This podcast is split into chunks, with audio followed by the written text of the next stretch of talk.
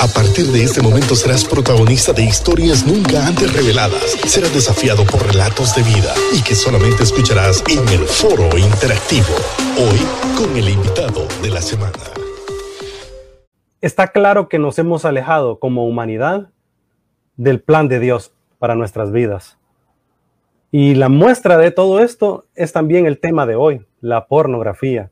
Hoy más que nunca en la historia de la humanidad ha aumentado las adicciones, el acercarse a este tema, el ir a espiar un poquito. Miles, millones de jóvenes alrededor del mundo, adultos, familias enteras han sido atrapadas por este mal. Y en la pandemia hay datos estadísticos. Usted busque ahí nada más en Don Google, ahí, métase con Don Google, investigue un poquito los altos porcentajes que ha aumentado el tema de la pornografía en el mundo. Y han salido a la luz eh, muchos otros temas alrededor de ello. Y de ese tema queremos hablar esta tarde con el pastor Marco Vega desde Costa Rica. Vamos a ir a la pausa comercial en Logos FM. Pero al regresar nos introducimos con todo en esta temática, pero continuamos aquí también en la multiplataforma, en nuestra app, en Liderazgo Radio. Vamos a la pausa, regresamos. Así es, y gracias a usted que nos está sintonizando a través de YouTube, a través de nuestro canal eh, de Luis As Go y por supuesto en nuestras cuentas particulares de, de Instagram. A Raúl lo puede encontrar como Raúl Paz Jr. en cualquier lado.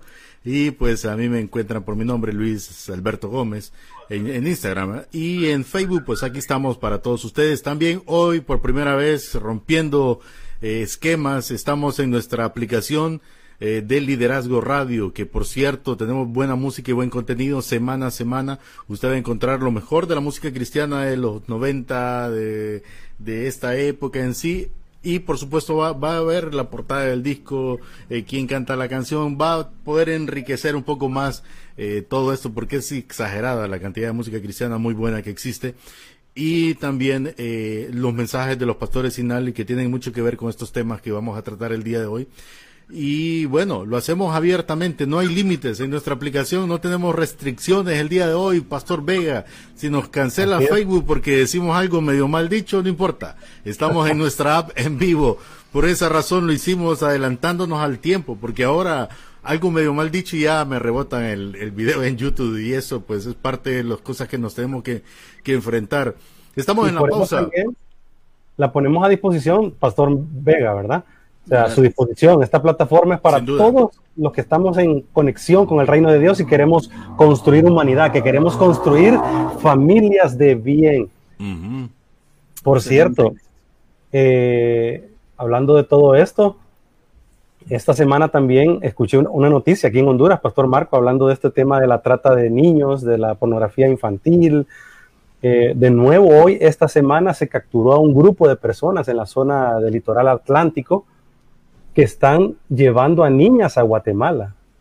Wow. Muchas niñas creen de 17 años, de 15, que es que les van a dar trabajo. Ante la falta de trabajo en los hogares, caen en la trampa y las están llevando engañadas a Guatemala. Y muchas de esas niñas están siendo utilizadas para temas de fotografía, temas de video, temas de etcétera, la trata de personas.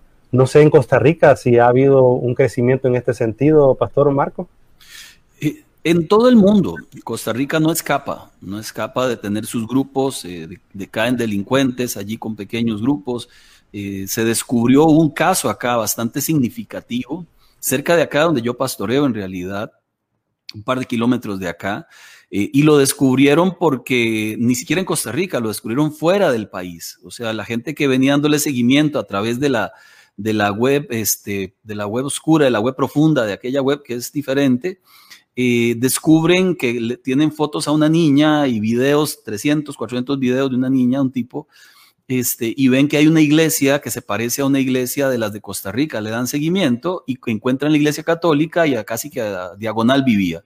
Por un, por un error de fotografía, gracias a Dios, se descubrió toda una red de, pedófilos. Este, y sí, pues si gusta entramos en materia porque esto es delicadísimo en realidad.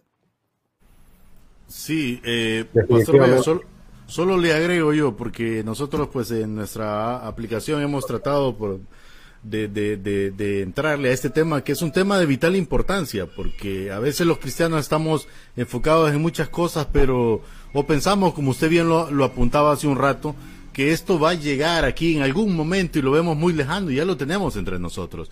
Yo le decía a Raúl, no necesitamos una ley de, del mismo género para, para, para enfrentar, ya estamos, ya tenemos eh, esto entre nosotros. Entonces, realmente, eh, ¿qué estamos haciendo los creyentes? Y algo que me llamaba la atención, estudiando algo de los pastores Sinal, y yo le decía a Raúl, ellos hicieron un estudio, hace eso fue en el 2010, entre eh, Argentina y, Brasil, y, era acerca de, de, la homosexualidad. Y ellos decían que, que gran parte de los, eh, bueno, el, estudio de ellos decía que cada, de cada 10, perdón, de cada persona que plenamente se identifica como un homosexual y todo, hay nueve, decían ellos, que van a cruzar por tu vista y no te vas a dar cuenta. Porque la mayoría no quieren ser mujer, porque a veces en este lado creemos que el homosexual es alguien que quiere ser mujer. La mayoría no quieren ser mujer, no se quieren vestir como mujer, tienen familia, tienen hijos, son novios o novias, porque ahora no vamos a discriminar a las lesbianas tampoco, igual para los dos lados. Sin embargo, eh, em, era, era fuerte eso, porque decía es similar en América Latina. Entonces ellos decían, ¿qué es ser homosexual? Es sencillamente una persona cuyo placer es intimar con otra persona del mismo género. Pero algo que me llamó la atención en todo esto es que en toda esa charla, estoy tratando de resumir, ellos decían, el detonante para estos cambios, porque decíamos, como una persona que es normal, que tiene una familia y de pronto eh, quiere vivir esta vida. Entonces decían, el detonante que Satanás ha utilizado para cambiar eh, eh, el pensamiento y la función del ser humano se llama pornografía. Esa fue la introducción de ellos y me llamó mucho la atención. Por eso decíamos con Raúl, todo está amarrado. Pastor Vea, lo dejamos con su exposición porque lo hemos interrumpido demasiado. ¿Tenía algo que preguntar, Raúl? No. Comencemos. ¿Cuál es el problema de la pornografía, Pastor Marco? Eh, son muchos. No creo precisamente que sea el detonante primario. Más bien, permítame hacerles un, un, un este, sentar unas bases importantes. Eh, cuando, cuando usted ve un árbol, por ejemplo, usted eh, toma una de sus naranjas, la abre y la naranja está amarga y tiene gusanos, y toma otra y la abre y está amarga y tiene gusanos. Ese es solo el fruto. El problema no está en el fruto. El fruto es producto de la raíz de ese árbol. Entonces, lo que uno tiene que preguntarse primero es, ¿qué fruto está dando un ser humano y preguntémonos qué pasó allá en su raíz para que ahora este sea el fruto. Alguien con una distorsión sexual en cualquier nivel, por ejemplo, alguien que en una iglesia anda de coqueto eh, adulterando y tiene esposa. Algún muchacho que toca en la banda, pero que después de tocar en la banda pasa tres horas metido viendo pornografía. Este, alguna persona que que anhela este, tanto los juegos electrónicos que incluso se vuelven una adicción al mismo nivel que la pornografía. Entonces, eh, uno se pregunta, ¿qué pasa allí? Bueno, vayamos a la raíz del problema. Hay por lo menos tres raíces que son determinantes para cualquier conducta y son, y son, número uno, la raíz de la niñez. ¿Qué vivió esa persona en la niñez? Este, número dos, la raíz del trauma. Y número tres, la sociedad, que es una sociedad por demás adictiva. Cuando hablamos de la niñez, falta papá, faltó mamá, faltaron los dos, hubo golpes, hubo abuso, hubo escenas de pornografía. Entonces, cuando, cuando esto ocurre o hubo un trauma, violación, lo que fuera, se crea un vacío en el alma de esta persona.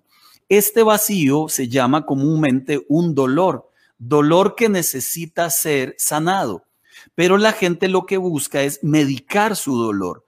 ¿Cómo lo medican? Y aquí está el problema. Y esta es lo que sostenemos nosotros este, como creyentes. Todos los pecados justamente se dan por insatisfacción de algo, por búsqueda de algo. Entonces nadie peca porque quiere pecar, sencillamente quiere satisfacer algo en su vida que no ha sido satisfecho. Una persona cuando entrega su sexualidad, lo que está buscando es una, una necesidad válida para ser suplida. Busca necesidad de afecto, busca reconocimiento, busca amor, busca comprensión, busca no ser rechazado, e, etcétera. Y aquí es donde el sexo, en cualquiera de sus dimensiones, te da esa posibilidad de que tengas todo aquello que te faltó en un momento de placer que tengas todo aquello que te faltó en un momento de excitación supremo. Y entonces la pornografía se vuelve uno de los tantos caminos que existen para suplir necesidades de una manera incorrecta. Yo le llamo a la pornografía este, la, la, la anestesia, porque una vez que usted se inyecta la anestesia, te calma el dolor del alma profundo, pero cuando pasa el efecto anestésico, el dolor vuelve. Y aquí es donde está el problema. Vayamos, entonces por eso te digo, eh, ¿qué pasa con alguien, con una muchacha que pequeña, algo le ocurrió en su niñez, algo, ausencia de mamá, ausencia de papá, este, o, o esta historia que conté hace poco hablando de ideología de género? Es una historia real.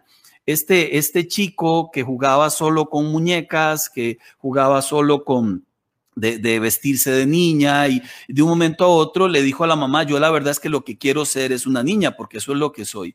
Entonces le recomendaron llevarla donde una persona, una consejera, la consejera le escuchó al chico y mientras él estaba jugando con los juguetitos, eh, eh, tiró el carro y dijo, yo quiero una Barbie y voy a decirles por qué, porque cuando soy niña mis papás me aman. Entonces no, no, podían entender qué era esto porque siempre lo habían amado a él.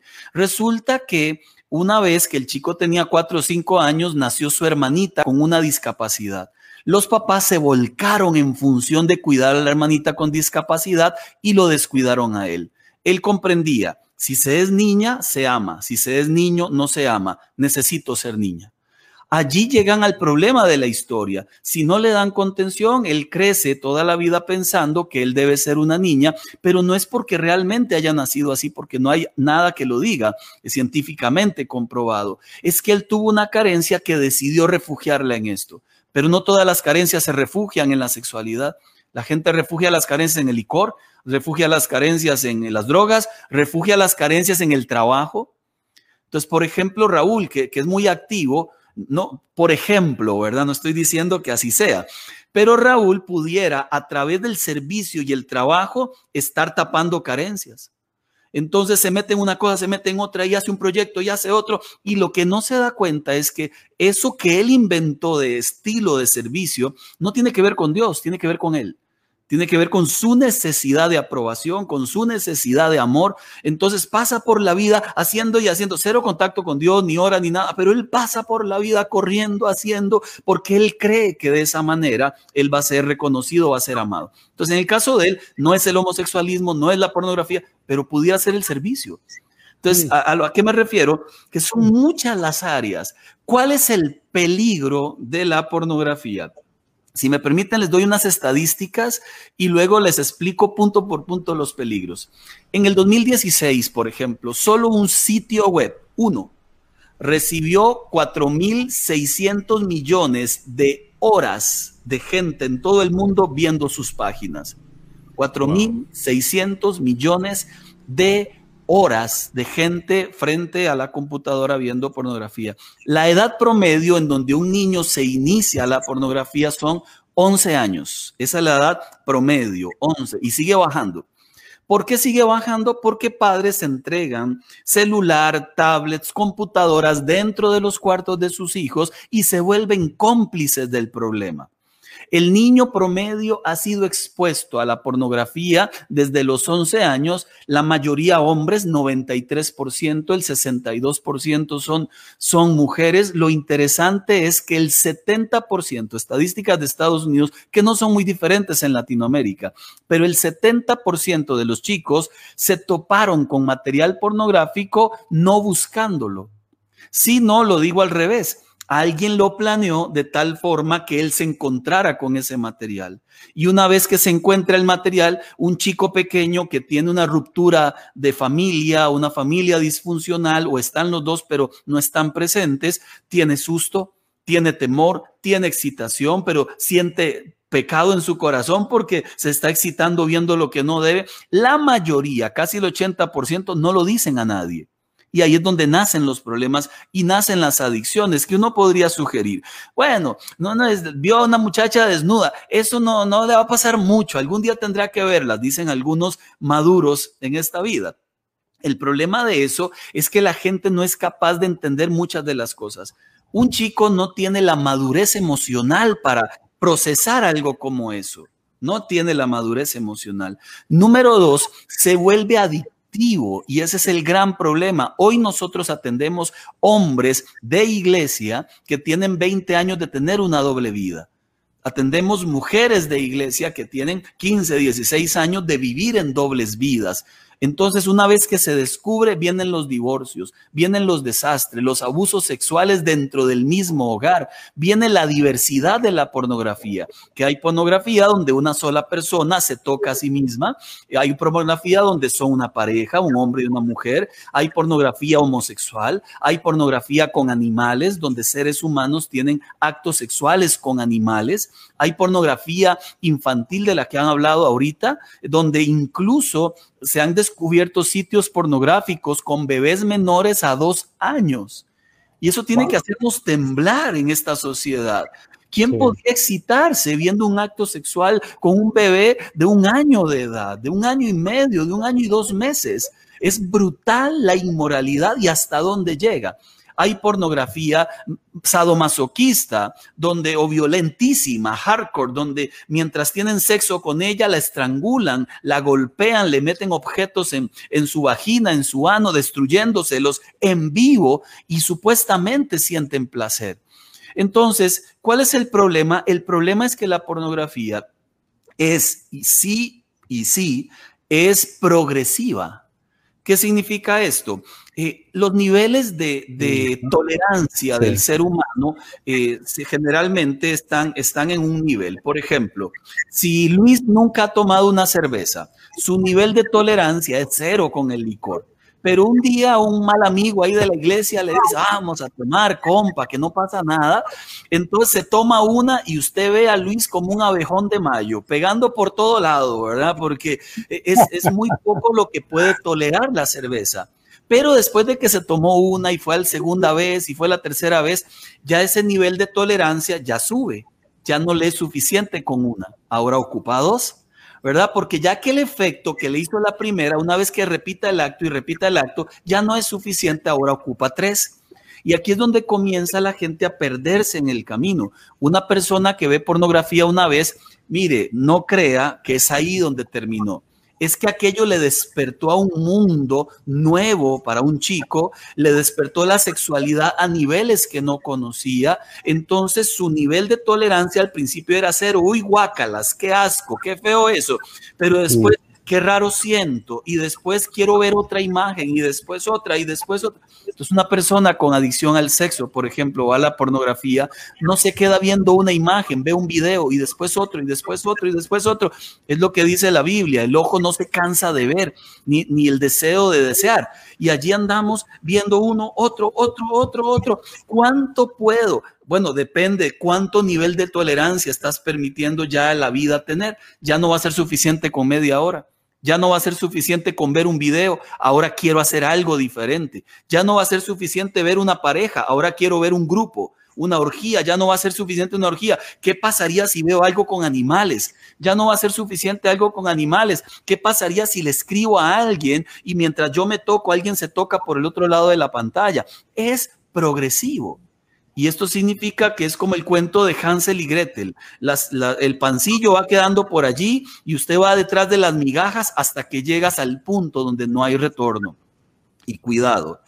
Eh, les cuento un testimonio de, de, de, ay, de este hombre que Ted Bundy en Estados Unidos, uno de los asesinos cereales, cereales más más este, conocidos en Estados Unidos. Mató a más de 40 mujeres, entre ellos una niña de 12 años. Cuando este hombre lo entrevista, este, el doctor Dobson, un día antes de su ejecución, él pide que el doctor Dobson le entreviste a él. Y el doctor Dobson le entrevista y le pregunta por qué usted ha querido brindar esta entrevista si usted no ha querido hablar con nadie. Y él dijo, porque he hecho las paces con Dios. No pido perdón a las tantas familias que destruí matándoles a sus hijas de las formas más horrendas, pero sí quiero que sepan algo. Yo venía de una familia cristiana. Yo estudiaba leyes en la universidad. Yo tenía una novia con la que me iba a casar. Un día fuera de mi casa, en los basureros del barrio, encontré unos videos de pornografía de unos vecinos, unos videos policíacos donde les pegaban a las mujeres mientras tenían sexo con ellas, dice, y eso me cautivó. No quiere decir que cualquiera que vea esto se va a convertir en asesino, pero sí quiere decir que esto fue el impulsor para que yo terminara haciendo un montón de cosas que antes jamás me hubiera imaginado hacer. Delante de la universidad donde estudiaba leyes, todos me conocían como un hombre extraordinario. Con mis padres me conocían como un hombre extraordinario. Mis amigos, nadie podía imaginar la vida oculta que yo estaba teniendo. Entonces dijo, hay un Ted Bundy en cada lugar y en cada barrio. Hay un Ted Bundy en cada esquina y en cada iglesia. Lo que pasa es que él no lo sabe. Y justamente eso me dejó marcado. Lo digo porque yo comencé a ver pornografía a los seis años de edad. Y luego les cuento cómo y luego quedé atrapado en un mundo, por eso ya hablo de esto, porque quedé atrapado en un mundo de inmoralidad del cual pensé no poder salir. E incluso ya como creyente, el ataque era tan pesado, tan pesado, que yo pensé que yo no servía para el cristianismo, porque decía, si con esto y con este ataque debo vivir toda la vida, entonces ¿de qué se vale ser creyente? Entonces, este, justamente es un problema enorme, brutal, es grave por todo lo que implica algo como eso. Pastor Marco, y escuchándole, cualquiera que está en la radio escuchándonos en este momento, en la multiplataforma de Liderazgo Radio, Logos FM, puede decir, ¿por qué están hablando de eso? O sea, qué, fuerte. Hay niños aquí alrededor. y, y me río por no llorar, pero alguien podría decir, y, ese pastor de lo que está hablando, ¿por qué las iglesias son tan indiferentes al tema? ¿Por qué nuestras casas, nuestros hogares, nuestras familias, pastor, somos tan indiferentes a la temática y hasta nos ponemos como asustados cuando hablamos de estos temas? Somos indiferentes cuando el sistema no lo es, cuando el mundo en el que vivimos no es indiferente. Entonces eh, veo ese, ese punto que ahonda más a la problemática. Y veo otro asunto también. Vi una estadística de LifeWeight en Estados Unidos que decía el problema de la soltería en el mundo. La población soltera crece cada vez más en el mundo. El 2017 se hizo esta investigación, 47% de la población de Estados Unidos estaba legalmente soltera, o sea, 110 millones de personas solteras en el mundo y a muchos de ellos no les interesa el tema de familia, no les interesa el tema de niños, ni les interesa el tema de construir humanidad, sino que solo vivir la vida. Entonces me hace pensar esto, ¿por qué esa indiferencia ante esta situación, Pastor Marco Vega, de parte de la iglesia primero, usted como pastor, y también de nuestras casas? Hay muchos papás que le están escuchando en este momento. Bueno, justamente yo creo que porque estamos metidos en una burbuja de mentira.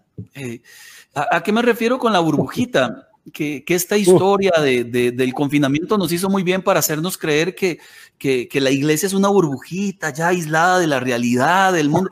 La gente que va a una iglesia es la gente que ve pornografía en sus casas.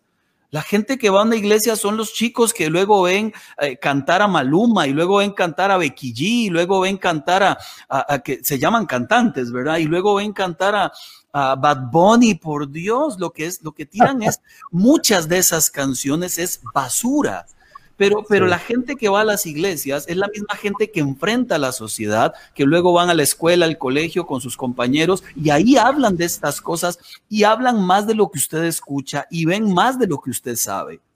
Entonces, ¿por qué la iglesia calla? Número uno, a veces por falta de conocimiento del tema. Entonces, como no tengo una respuesta, callo, porque mejor es, callar que no meter la pata diciendo algo que no sé. Pero no quiere prepararse.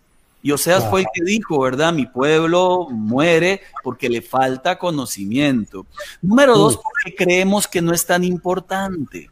No le damos la importancia respectiva hasta el día que es el esposo o la esposa o el hijo el que está atrapado en una conducta sexual impropia. Ahí dicen, uy, mira, esto sí era delicado.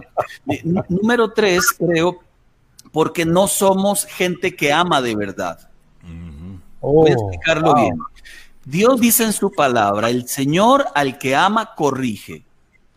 Amar sin corregir no es amar, es alcahuete.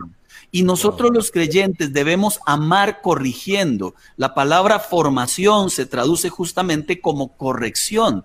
Cuando corregimos, formamos. Un padre, una madre responsable deben corregir a su familia, deben guiarla por el temor de Dios, como fue, fue el mensaje que se le dio a Abraham.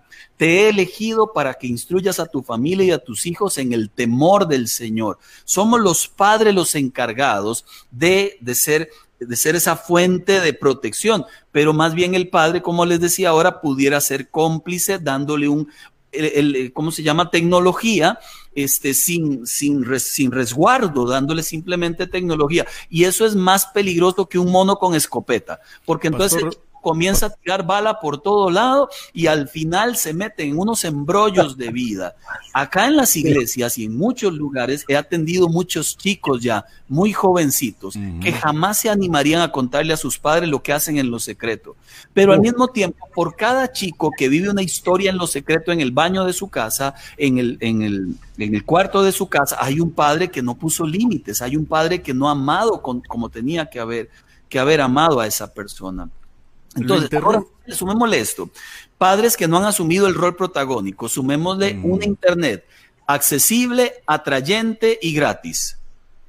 Entonces, claramente eh, la mezcla perfecta de destrucción está allí. La facilidad con la que se adquiere hoy el material pornográfico es impensable. Ahora ustedes hablaban al principio de un problema que hay en nuestras naciones.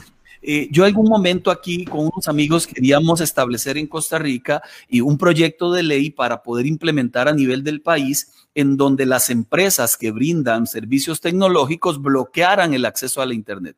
No obstante, mucho antes de que yo hiciera algo como eso, ya las empresas de Internet pues estaban curando en salud diciendo libertad de expresión primero. Y, a nivel mundial se han planteado pues este mismo escenario. Solo hay un estado, no me acuerdo si era Massachusetts, donde ya se aprobó un filtro que cualquier entidad que diera servicios de Internet debía sí o sí poner un filtro antipornografía. Eh, se intentó también hacer en el Reino Unido y allá pues no se permitió porque decían que no solo iba a bloquear material para adultos, sino un montón de cosas. Entonces los derechos humanos primero. Y allí es donde, donde este, entonces solo nos queda a los padres ser responsables por la protección de los hijos. Solo nos queda a nosotros, porque la facilidad hoy es, es brutal. Yo me acuerdo chiquillo que para yo poder conseguir, yo tengo 46 años, aclaro, tampoco es que tengo 88, pero, pero me acuerdo más chiquillo cuando tenía 12 años o 13 años de edad, yo buscaba los videos de películas pornográficas que, que en, los videos en las los VHS. Sí, en los VHS. Y lograr que me alquilaran uno, tenía que buscar a un amigo que fuera bien corrupto y corrompido para que él, siendo mayor de edad, me lo prestara un ratito, un par de semanas, ¿verdad? Y yo saciar toda mi lujuria por esas dos semanas. Entonces, hoy no. Nadie necesita alquilar un video. Ocupan un celular por un ratico en su mano. Ocupan una computadora en su cuarto para hacer la tarea. Ocupan una tablet quiero que sepan que estadísticamente el 60-70% de los chicos, el primer lugar donde ven pornografía es en el celular. Es el primer, primer lugar. Y como les digo, una vez que vieron esas imágenes que han visto, no se borran hasta después de 20 años. Exacto. Esto significa que, que si usted ya vio algo en el pasado, pues esa imagen va a quedar allí en las neuronas cerebrales archivada y cada vez que se ocurra un deseo o querer tapar un dolor, esa imagen va a volver a salir allí para atrapar tu corazón. Entonces, este no, no es algo sencillo, no es algo fácil eh, y súmele un dato más, porque me quedan 844 datos, pero súmele un dato más de los delicados, de los delicados, un dato más. Este, la persona que consume habitualmente pornografía este, se da cuenta de si tiene una adicción por, por la, la, la, forma más simple de averiguarlo. Es que todas las veces prometo, no lo vuelvo a hacer y lo vuelve a hacer. Eso de que yo lo controlo es mentira. Yo lo controlo. No, ahora sí es cierto. Y dice la persona, pero tenía un mes de no ver. Otra vez volví a ver. Hay una adicción allí pero tenía dos semanas, ya han pasado tres meses y volví a caer. No tiene que ver exactamente con, cuánto tiempo, tiene que ver que no puede controlar su adicción, porque La adicción sexual llega a niveles cerebrales, a los mismos niveles que llega la droga, adicción, a los mismos. Una persona cuando está consumiendo droga tiene unos niveles de dopamina, de, la hormona del placer, a niveles máximos. A esos mismos niveles te lleva la pornografía. Entonces es lo mismo que una persona que consume pornografía está sintiendo que lo que consume una persona de las drogas. Miren lo delicado. Por eso es tan poderosa, por eso tan atrayente. Pastor Marco, antes de que Luis también nos comente y nos vayamos a la pausa comercial, eh, usted dio una conferencia precisamente de esto en Sundante Sur, la iglesia Vaz, allá en San José, Costa Rica, y hablaba de los ciclos. Y quiero que al regreso de la pausa hablemos de los ciclos, de esos ciclos, que lo, remarquemos, de la pornografía, pero también habló de activadores, qué es lo que causa que se active eh, eh, este tema de la pornografía en cada uno de nosotros. Luis, antes de la pausa. Sí, no, solo agregarle a lo que a lo que decía el pastor Marco Vea, pero bien, nos vamos a la pausa comercial, ya regresamos con más aquí en Liderando. No te preocupes, que lo que voy a proyectar es más para redes, pero nos vamos a la pausa y ah, ya regresamos. Sí, no, yo agregándole a los que nos están viendo y van a ver repetido esto porque siempre lo ven repetido y las ediciones que nosotros hacemos. Es bien interesante lo que usted estaba diciendo, pastor. O sea, a veces, como decía un amigo, es que los cristianos andamos lala, decía él. él decía que andamos por ahí y creemos que eso es con los demás. O sea, nos creemos un boom, que, que soy cristiano y estamos aislados de todo. Y usted mencionó algo que a mí me llamó mucho la atención. Pandemia, eh, nuestros niños estuvieron en casa, estuvieron con dispositivos sí o sí.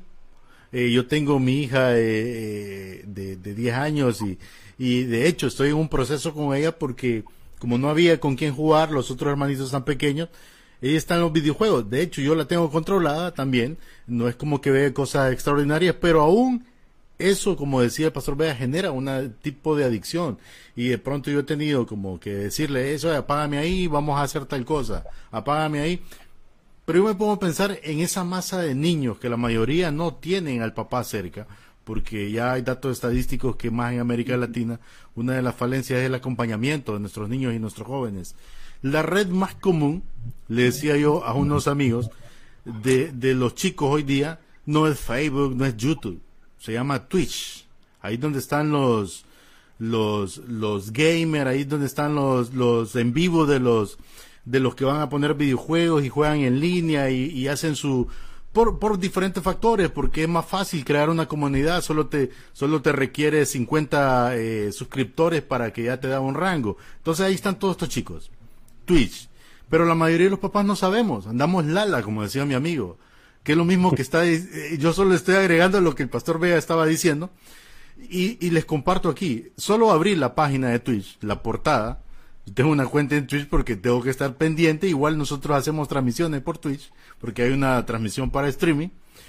Y de pronto me llama la atención algo, Pastor Vega. Twitch vino y para eh, bloquear la pornografía, porque habían unas chicas que hacían unos en vivo con unos grandes escotes, ¿verdad?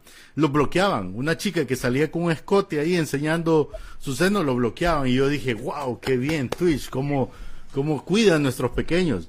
Pero resulta que los gamers o las gamers o las que hacen los enlaces descubrieron que la ropa eh, de verano no está prohibida en Twitch.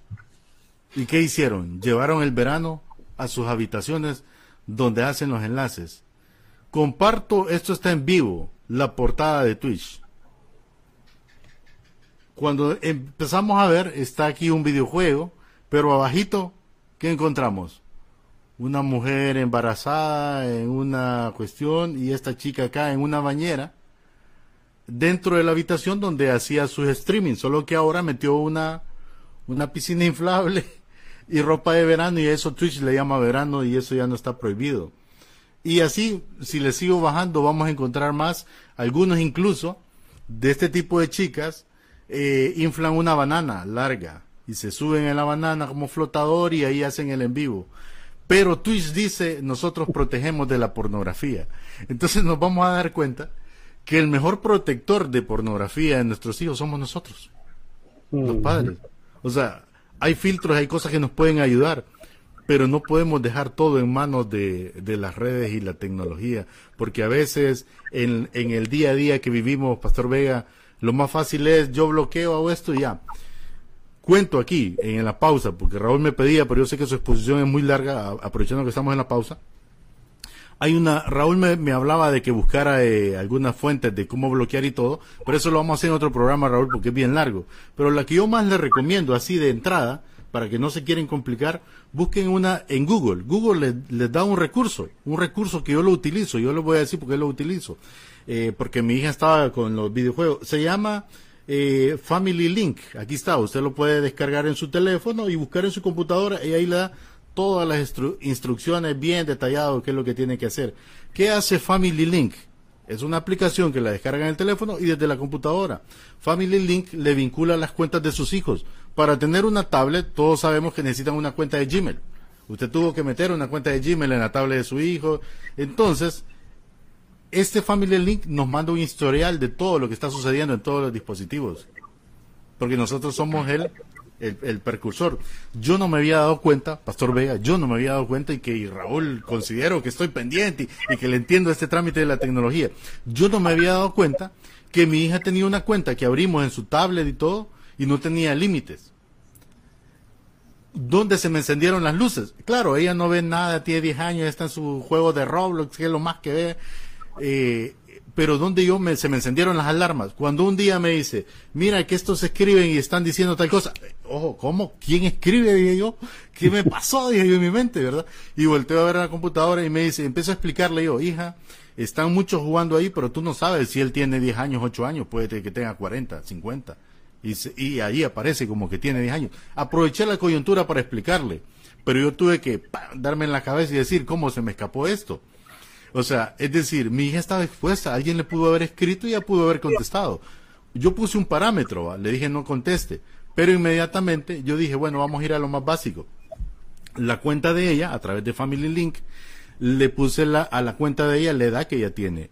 Y fíjate que YouTube, por default, porque ella tiene 10 años, eh, eh, no la deja ver videos, eh, ella solo ve videos. El otro día se molestó conmigo y me dijo, y me sirvió, Google me ha ayudado, porque me dice, papi, no puedo ver este video, solo me salen cosas de puros niños como mis hermanitos.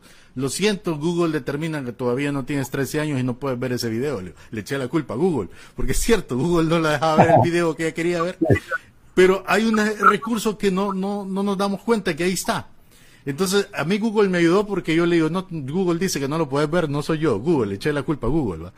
Pero ahí está, entonces él lo limita y, solo lo deja, cuando él, ella entra a Google, a YouTube, ella entra a YouTube y solo puede ver desde su cuenta videos para niños. Ahora, ojo, los niños van más adelante. Vos podés abrir en tu navegador YouTube sin ninguna cuenta y te va a dejar ver cualquier video. Ahí entro yo, por eso digo, el mejor filtro es el papá. Yo tengo que estar pendiente que está viendo. Ahora, si ella ve sus videos que tampoco son dañinos, que son de más edad, dice YouTube, y aparecen en, una cuenta que no es de YouTube, hay un detalle. ¿De qué la protegí yo? La protegí de que nadie puede escribirle directamente, porque ella, entrando en el navegador a YouTube, no tiene una cuenta, entonces no puede recibir mensajes y una comunicación hacia afuera. Esa fue mi protección en este sentido. Pero la mayoría, como decía mi amigo, y me pasó a mí, andamos lala, Pastor Vega. Definitivamente muy, muy acertado todo su comentario en esta primera parte. Sí, definitivamente. Ya estamos de regreso en Logos FM 104.9 y estamos en la multiplataforma. Conversamos con el pastor Marco Vega desde Costa Rica, pastor de la Iglesia Vida Abundante Sur, escritor y también conferencista, en esta plática interesante acerca de los peligros de la pornografía. Eh, interesante este tema que hablaba Luis, ¿verdad, pastor? Necesitamos actualizarnos con algunos temas, así como este eh, Family Link que dijo el pastor, los protectores. No sé si usted conoce de otro. Sí, de hecho, algunas cosas importantes. Hay un montón. Eh, este no lo conocía. Está el Intego, eh, así se llama intego.com. Está el AIS, el ojo, no sé qué, que él cuida. Está el Canine, el canino, el K9. Está este. Hay un montón, pero voy a, voy a rescatar la frase extraordinaria que dijo Luis. El mejor filtro son los padres Definitivamente, este, es una frase sota, por cierto, Luis. El mejor filtro son los padres. En pandemia se aumentó el consumo de pornografía un 60%. O sea, ya por demás las redes están infestadas de pornografía. En pandemia un 60% más. Pero también se aumentaron los casos de abuso sexual a menores. van de la mano, ¿verdad? Definitivamente. Y cuando hablabas ahora de Twitch, definitivamente los chicos se meten allí, siempre hay proxenetas disfrazados de gamers. Y la red más vista de los chicos hoy por hoy es Instagram y ya en segundo lugar TikTok. ¿Qué es lo interesante con TikTok? Que el material que puedes encontrar sin filtro es, es total. Todavía Facebook algo bloquea. Todavía YouTube algo, ¿verdad? Algo, porque hay otro montón de canales en YouTube que puedes ver y donde pasa de todo. Pero el TikTok hoy, según lo que me cuentan los chicos, yo no tengo TikTok, estoy demasiado viejo para eso. Según lo que me cuentan los chicos, dicen, mira, me han dicho, pastor, y se encuentra de todo. Usted puede ver de todo ahí desde videos chistosos hasta videos sexuales que la gente mete ahí por, por día. Y, y, los papás, otra vez, uno se pregunta, ¿dónde están el papá, la mamá, el abuelo, el tío? Alguien que sea responsable de esa criatura. Tiene que haber alguien que levante la mano en defensa de esa criatura, que caiga mal que les diga, no lo vas a hacer, ¿verdad? Vamos a cuidar tu corazón.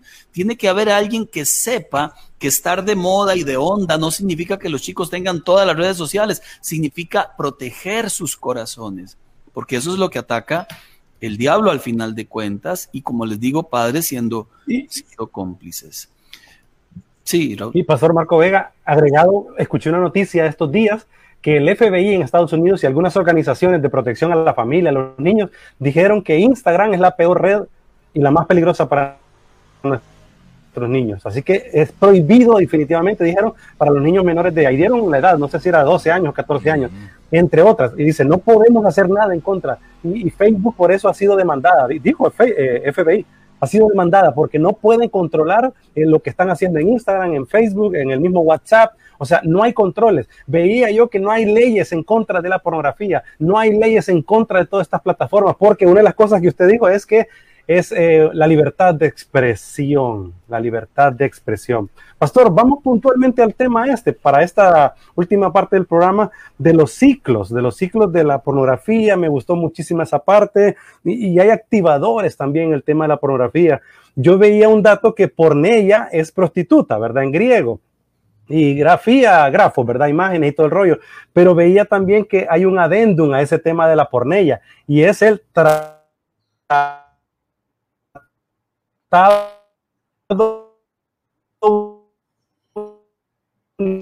Se, me quedó pegado a mí.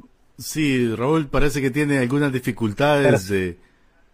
de la Raúl. Me sorprendió que te quedaste congelado, así que si lo repites, porque no, no, tu señal no estuvo tan bien me quedé en pornella, ¿verdad? Prostituta en griego. Pero veía y leía que hay un adendum que decía que es también tratado. Pornella es tratado. Y decía el Tratado Universal de la Prostitución. O sea, que pornografía no solo tiene que ver, pastor, con estar mirando imágenes y viendo gente desnuda, tiene que ver con un tratado universal de prostituir al ser humano, de vender al ser humano. Así que, pastor, vamos con usted. Tan es así, tan es así este, que, el ser humano se vuelve en una cosa, es lo que se llama la cosificación. Entonces, hoy aparece esta página que no le voy a dar publicidad, donde usted puede vender su cuerpo desde su casa. Eh, y esta página tiene ya 100 millones de usuarios, 100 millones de usuarios que se están prostituyendo. 100 millones de usuarios y dentro de ellos cristianos, por supuesto. O sea, no, no, no tapemos el, el, sol con un dedo. Hay un montón de cristianos metidos en estas páginas y, y aquí es donde uno debe reaccionar. La lucha es real, la, la lucha es auténtica. Los que vivimos sumergidos en ese mundo debemos pelear la batalla cada día, pero debemos hablar de estas cosas. Porque, porque nosotros necesitamos abrir los ojos a lo que está ocurriendo. Ciclo de la adicción sexual. Número uno, comienza siempre con una obsesión. Generalmente cuando no estoy ocupado en las cosas de Dios. Generalmente cuando tengo mis prioridades por el suelo. No estoy ni orando, ni leyendo la palabra, ni haciendo lo que me corresponde hacer. Entonces empieza con una obsesión, con un deseo que pueden hacer en mi propio corazón, que pueden hacer porque paso viendo mucha televisión y allí vi muchas muchachas semidesnudas o en el caso de ella algunos hombres que salen allí jugando de, de, de no sé, de musculosos, ¿verdad?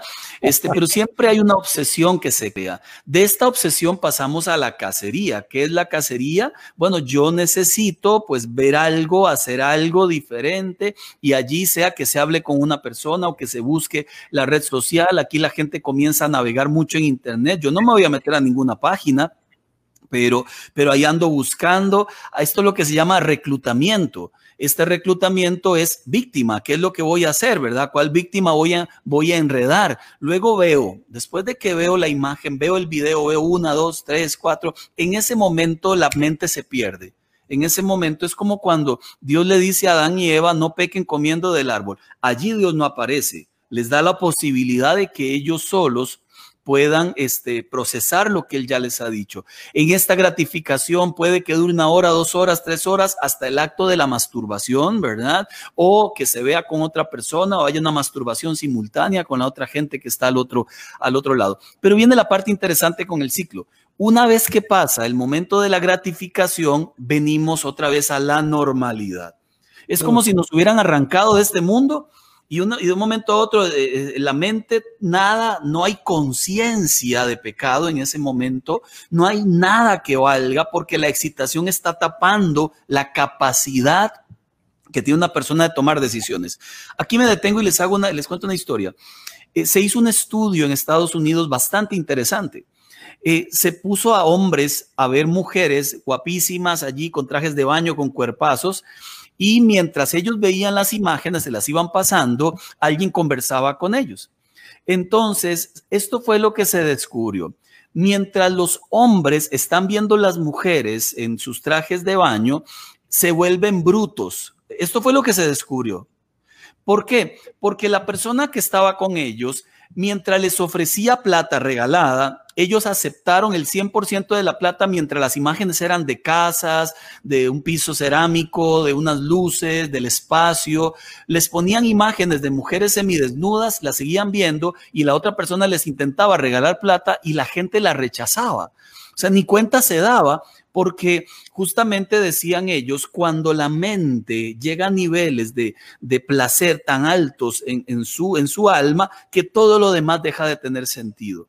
Entonces, ¿qué pasa? Que una persona que se ve atrapada por el placer, tristemente, al verse atrapada por el placer, se embrutece en sus decisiones. Y esto es lo que ocurre en esta etapa de vuelta a casa, vuelta a la normalidad. Allí viene la culpa. ¿Qué fue lo que hice, Dios mío? Qué vergüenza. ¿Cómo es posible? Entramos en desesperación. Algunos piensan, mejor me quito la vida antes de que se den cuenta. ¿Con quién voy a hablar? Si soy líder de iglesia, si soy el pastor, ¿a quién le cuento? ¿Quién? Qué vergüenza, porque ahora el estigma sobre mí, el inmoral a que él mire lo que está haciendo. Y después de esto vienen las promesas. Señor, ahora sí no lo vuelvo a hacer, qué pena, Dios mío, ¿cómo es posible? Si yo ya había dejado de hacer esto, ahora te prometo. Entonces vienen ahora las los, ¿cómo se llaman? Los, los latigazos del católico, ¿verdad? Por mi culpa, por mi gran culpa. ¿Qué es lo que hace? Entonces vendo el celular, medidas extremas. ¿Qué es lo que a partir de ahora voy a comprarme una Biblia y la leo de lado a lado porque eso es lo que me faltaba? Voy a servir en 25 ministerios, ¿verdad? Y una vez que pasa la etapa de las promesas, viene una etapa de calma, de paz, que puede durar una semana, tres días, dos meses, de tres meses y otra vez la obsesión. Y comienza el ciclo de nuevo. Entonces, ¿dónde está el problema? Justamente en la raíz. ¿Qué es lo que me genera la obsesión? ¿Qué es lo que me genera el placer? ¿Qué es aquello que no sané en mi alma, en mi vida, que me produce una vez más buscar lo que no debo buscar?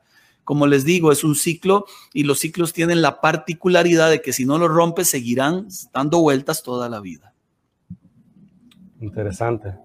Pastor, le puedo leer aquí un mensajito que nos envía alguien de Logos FM. En mi familia se dio un caso. Mi prima era la esposa de un cantante cristiano nacional y él era un, adulter, un adúltero empedernido y ella siempre le perdonó esas infidelidades por tapar y aparentar que tenía un matrimonio feliz, pero de nada le sirvió tanto sacrificio porque lo apoyó en todo, lo acompañaba a todos los lugares de trabajo, porque le servía como asistente, porque él se dedicaba también a la odontología y porque le digo, nada sirvió de esto, ¿verdad?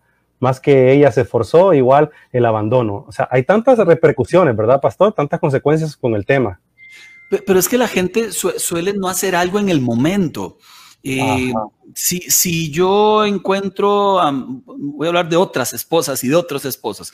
Si Carlos está con Ana y Carlos ve que Ana, pues últimamente no es cariñosa con él, ve que Ana este, se viste lindísima cada vez que sale afuera, pero en casa anda ahí fea, o sea, si ve que Ana anda todo el tiempo escondiendo el celular, algo hay que hacer.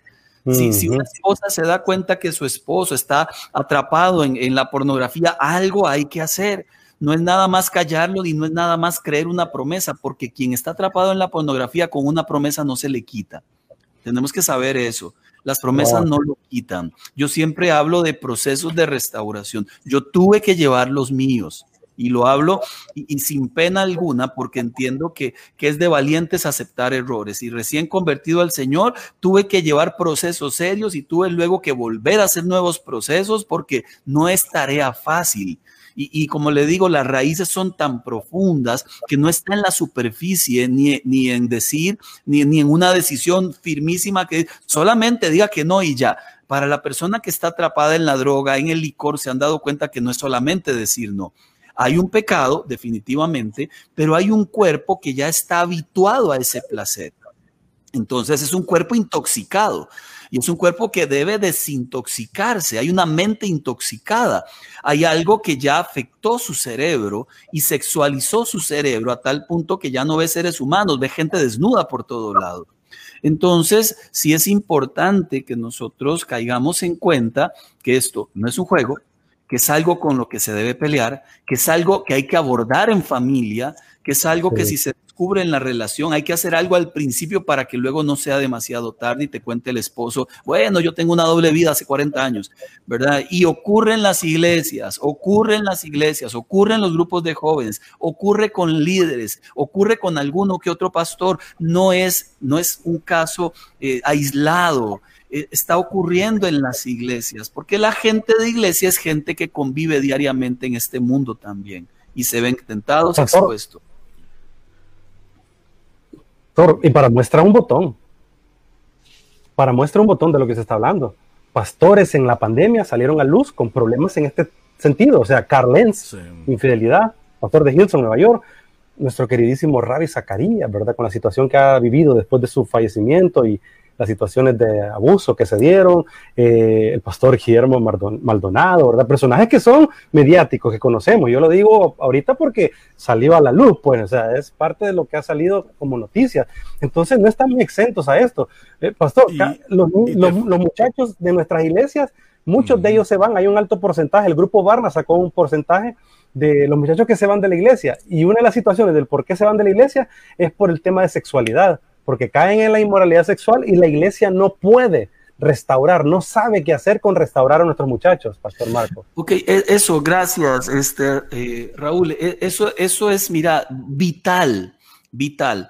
La iglesia debe ser un lugar donde yo pueda hablar mi verdad. No puede ser un lugar de burbuja de santidad donde todo el mundo es perfecto. Eh, yo estuve una vez en, un grupo de católicos amigos que me invitan a veces a enseñar con ellos. Católicos, no, evangélicos, católicos. Este, son muy entregados, son católicos renovados, no creen algunas prácticas en las cuales nosotros tampoco, ¿verdad? Pero aman mucho a Dios. Me invitaron a su, a su reunión a hablar de sexualidad. Y, era un grupo como de 30 muchachos, líderes de jóvenes, de chicos católicos. Yo empecé hablando de pornografía, empecé hablando de todo un poco, algunas cosas de las que hablamos. Y, una chica de 19 años, 20 años, levanta la mano. Y yo le dije, sí. Y dice, bueno, yo tengo un problema con la masturbación hace como dos años, pero he estado trabajando en eso. Yo, yo pelé los ojos porque dije, ¿qué está diciendo delante de sus amigos? O sea, esto, esto lo dice en una iglesia cristiana. Mira, y, piedras, no, bloques de concreto le tirarían encima. Ella lo habló como, quien dice, vieran cómo me gustan las fresas con crema, una cosa así. Lo habló oh, tan simple.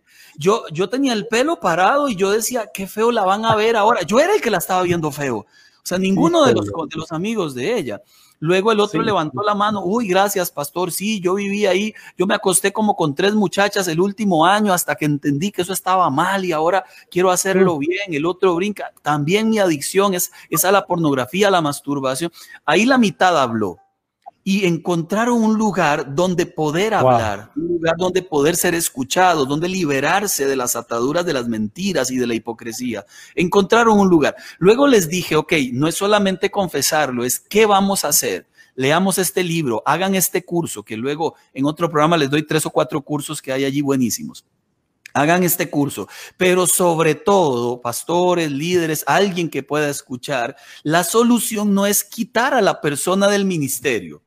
Eso nunca lo he entendido. Ay, estaba, vio pornografía, se arranca del ministerio. E, eso no forma a nadie. Va a seguir viendo pornografía ahora más enojado, más bien.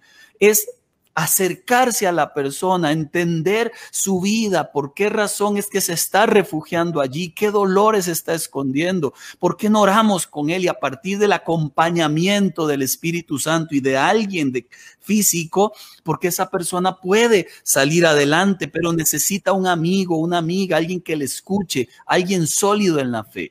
Recordamos lo que decía la Biblia, ¿no? Que las mujeres adultas enseñen a las más jóvenes, que los hombres adultos también ocupamos gente como Bernabé. Dice la Biblia que además de que, el nombre no era Bernabé, él se llamaba José, ¿verdad? Pero le pusieron de apodo o sobrenombre Bernabé, seguro por cómo él era. Bernabé significa hijo de consolación. Entonces, cuando le apodaron así, es porque seguro decían, eh, es como Raúl, qué lindo Raúl, voy a ponerle un apodo, eh, el hombre súper fiel. ¿Por qué? Porque es un hombre fiel a la esposa, a los hijos, al ministerio. Entonces, todo el mundo le llamaba, ahí viene el fiel. Así le decían a Bernabé. Ahí viene el hijo de consolación. Y es interesante porque cuando todos despreciaron al apóstol Pablo, dice textualmente el versículo, y Bernabé lo tomó a su cargo. Eso es lo que tenemos que hacer en las iglesias. Cuando encontramos a alguien despreciado y despreciándose por sus pecados, Jesús nos llama a tomarlo a nuestro cargo, acompañarlo hasta verlo en libertad. No se trata solo de disciplina, cinco meses sin ministrar en la alabanza. ¿Y qué logramos con eso? Un adicto más que ahora no está tocando. No logramos la libertad de esa persona y los pastores, líderes, necesitamos hablar. Y ustedes, líderes, igual necesitamos decir a los demás, aquí la iglesia es un lugar donde usted necesita hablar. Entonces, ¿qué hacemos cuando hemos encontrado una persona en el ministerio que tenía una doble, una doble vida? No es solamente no sirves. Bueno, por ahora lo más sano es que trabajes tu corazón. Es como poner a Messi, ya que nos gusta el fútbol, ¿verdad? O algún, algún jugador de Costa Rica que le haga goles a Honduras. Es como cuando ponemos a, a Messi, por ejemplo, a jugar lesionado. Messi lesionado no es lo mismo que Messi sin lesión. Entonces, usted, él podría jugar, pero le va a hacer más daño al equipo. ¿Qué pasa con un hombre que tiene una adicción muy profunda y no ha podido ni la está trabajando, que se hace daño y hace daño al equipo? Mejor que no juegue ahorita, pero ¿qué haríamos con Messi? Lo llevamos al hospital lo recuperamos. ¿Qué hacemos con esta persona que le decimos, mira, por ahora, por tu salud, por de la iglesia? Bueno, recuperemos su alma, su vida, su espiritualidad, que se le devuelva a Dios el gozo de esa salvación que perdió producto del pecado, que vuelva a creer que Él sí puede en Dios salir adelante, pero ocupa a alguien que lo acompañe en esa dirección. Wow. Luis, Sí, Necesitamos una segunda parte con el pastor Marco. Definitivamente, esto solo fue como la punta del iceberg. Eh, eh, muchísimas gracias, pastor. Solo brevemente, pastor, porque yo sé que, es extenso este tema. ¿Cuál sería su mensaje, tanto para aquellos que en algún momento eh, están pasando por este proceso y no saben cómo afrontarlo, y para los líderes, para aquellos que quieren hacer algo pero tampoco saben cómo hacerlo? Para los muchachos, la única forma de experimentar la libertad es salir del aislamiento. Nadie mm. en aislamiento va a ser libre. Este, este, rollo de que ya yo se lo confesé a Dios y punto, no. Usted necesita hablar, dice la Biblia en Proverbios, quien confiesa, parte uno, y se aparta, parte dos, alcanza misericordia. No podemos pretender eh, vivir en el aislamiento. Entonces, muchachos, eh, señores, quien quiera que escuche, salgamos de ese aislamiento, hablemoslo con alguien, definitivamente. Y parte dos, parte dos, aquellos líderes, prepárense, lean, hay material de sobra hoy en Internet, hay, hay cursos enormes, nosotros damos aquí en la iglesia uno que se llama Sana Sexualidad, que dura seis meses. Una persona tres semana tras semana trabajando con un equipo de hombres su corazón hasta, hasta recibir esta libertad de Cristo Jesús. Entonces, prepárense, prepare a la iglesia, formen en estos temas. El próximo martes a las nueve de la mañana, nueve y media, en, por la iglesia, voy a estar con mi esposa hablando de cómo prevenir la pornografía en la niñez, en los niños y en las niñas. Y, creo que es parte del llamado, formemos, hablemos, digamos, hagamos bulla con el tema para entonces de alguna forma poder rescatar a alguien de esta trampa. Una pregunta, pastor, ¿y esa reunión que tendrá el martes será transmitida como se hace habitualmente ahora o es únicamente para un grupo específico? No, es, es eh, vamos a hacerla en vivo como los martes la hacemos siempre. Entonces, invitados, todos los quieren invitar, buenísimo. ¿Cuáles son sus redes sociales, pastor? Eh, estamos en todas, en Facebook, lo, hacemos en Instagram, lo hacemos en YouTube, pero ahora te paso un link donde van a estar todas las. bueno, ¿Será el martes a qué hora? Martes 9 de la mañana.